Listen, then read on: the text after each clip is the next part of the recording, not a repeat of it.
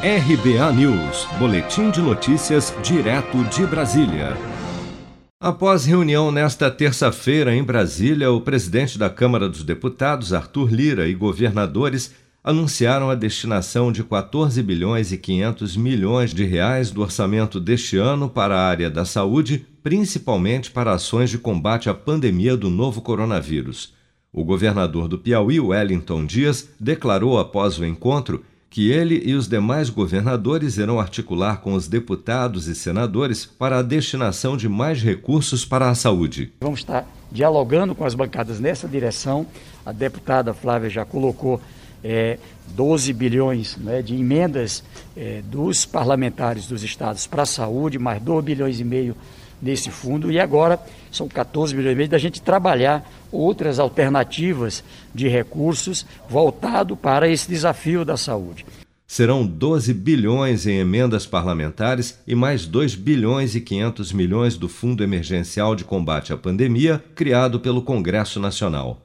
Ainda durante o pronunciamento conjunto após a reunião, o presidente da Câmara destacou que este deve ser um momento de união. Todo o nosso esforço para que esses encaminhamentos sejam dados com muita responsabilidade, calma, com harmonia e que todos nós tenhamos um único objetivo: que em vez de tratarmos as coisas na discórdia, na disputa política, nas diferenças ideológicas, todos nós nos unamos nesse momento para resolver o problema da vacinação vacina para os brasileiros com maior brevidade, com maior urgência, com mais efetividade.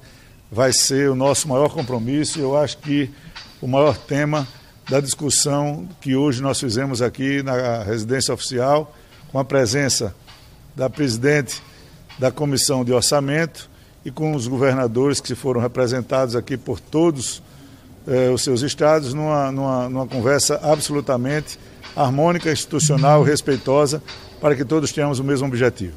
Lira informou também que está sendo analisada a proposta de criação de um grupo de acompanhamento das ações de combate à pandemia, composto inicialmente por governadores, membros dos Ministérios da Saúde e das Relações Exteriores, além de parlamentares da Câmara dos Deputados e do Senado Federal. Seja para conquistar sonhos ou estar seguro em caso de imprevistos, conte com a poupança do Sicredi. A gente trabalha para cuidar de você, da sua família e proteger as suas conquistas. Se puder, comece a poupar hoje mesmo. Procure a agência Sicredi mais próxima e abra sua poupança. Sicredi, gente que coopera cresce. Com produção de Bárbara Couto, de Brasília, Flávio Carpes.